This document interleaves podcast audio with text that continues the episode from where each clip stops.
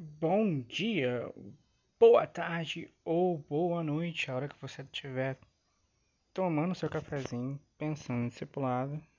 Estamos aqui, eu, minha filhota Zoe, e vai começar mais um café filtrado, aquelas crônicas do dia a dia para você. É... Uma pergunta: vai vacinar? Ou não vai vacinar contra o coronavírus. E aí? Desde que eu me entendo por gente, eu tomo vacinas. Cara, não tem jeito. A última grande campanha de vacinas que foi um surto de febre amarela, qual foi? Minha filhinha Azul que tá comigo aqui, ela tá sofrendo muito com as primeiras vacinas da, da, do começo da vida. Ontem mesmo ela tomou umas, ela tá um pouquinho enjoadinha. Mas é isso. A gente, todo mundo toma vacina. E ninguém vai é, se perguntar a origem da vacina ou a confiabilidade dessa vacina. Então, por que a gente perguntar ou discutir se vai tomar ou não a vacina da pior pandemia que a gente está vendo no século? Por quê? Bom, acho que se deve, primeiramente, a muito a nossa visão política conservadora. É isso mesmo. Aquelas pessoas que estão na negação, os negacionistas, muito mais que uma visão sanitária, se a vacina realmente é eficaz ou não, estão negando o uso da vacina por causa de uma visão política conservadora. Por quê?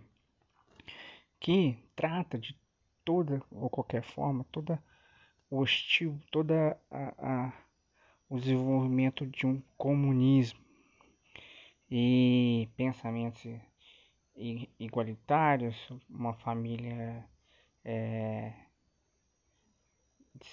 descentralizada com duas mães ou com dois pais, toda essa pauta é, esquerdistas, o, o, essa visão conservadora começa a, a combater. Bom, e a gente sabe que a vacina é chinesa.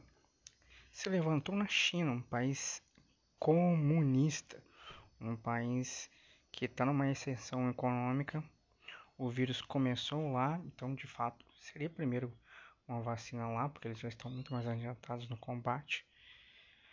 Mas nossos pensamentos partidários, adotados pelo líder da nossa nação brasileira, acabou criando uma certa animosidade, uma inimizade ali entre os chineses, com algumas declarações é, de outros líderes por meio dali, o Brasil criou uma relação conturbada internacionalmente entre Brasil e China, que acabou sendo passado para os meio evangélico ali, não total, total meio evangélico brasileiro, mas os que se aliaram ao governo a ponto de de negar o uso dessa vacina, porque a vacina é chinesa, porque as pessoas, os próprios chineses não estavam tomando, mas todos eles tomam essa decisão negacionista por uma visão totalmente partidária. Ao ponto, gente, de que esses ditos crentes em Cristo, essa igreja evangélica brasileira aliada ao governo, dizer que não vão tomar a vacina porque é o chip da besta em forma líquida que vai controlar as pessoas. Por incrível que pareça, eu ouvir esse áudio é, nas redes sociais, então é muito difícil. Cara, mas a defesa de não vacinação por parte de alguns? Defender essa visões políticas e ideológicas? E não pelo senso de uma responsabilidade, acaba também que, que a gente cria pra gente um Cristo ideológico. A gente já falou sobre isso aqui em volta em alguns podcasts, que cabe nessa visão partidária do, governo, cabe nessa visão partidária da geopolítica da, da vacina, ou a geoconfigurações da vacina e acaba pesando nessa decisão. É lógico que a China hoje não está aí 100% inocente. Ela está usando essa geopolítica da vacina também para se afirmar é, politicamente ou se afirmar como uma, um, um país em ascensão econômica para muitos outros países, vendendo os insumos e vendendo a própria vacina. Mas a gente não deve é, pesar nossa defesa de vacinar ou não por essa visão partidária do nosso presidente ou partidária dos nossos líderes. A gente deve, é, de fato, pensar como o Cristo verdadeiro, que chama um discipulado e responsabilidade com o próximo, não com um Cristo ideológico, uma visão ideológica. O Cristo verdadeiro disse, disse em certa ocasião em João 13:34. Por isso agora eu lhes dou um novo mandamento: ame uns aos outros, assim como eu os amei. Vocês devem amar uns aos outros. Se nós pensarmos assim no próximo e que o próximo é, nós temos uma responsabilidade com ele. O próximo é a extensão do eu, então do eu cuido, a gente tomaria vacina. A gente não faria é, uma negatividade da vacina, porque, ah, não, eu minha família não vamos tomar. Isso é um individualismo, isso não é pensar no próximo. A gente deveria colocar o Cristo ideal, o Cristo verdadeiro, que chama de discipulado na pauta, que chama o amor ao próximo. Vou te dar um exemplo.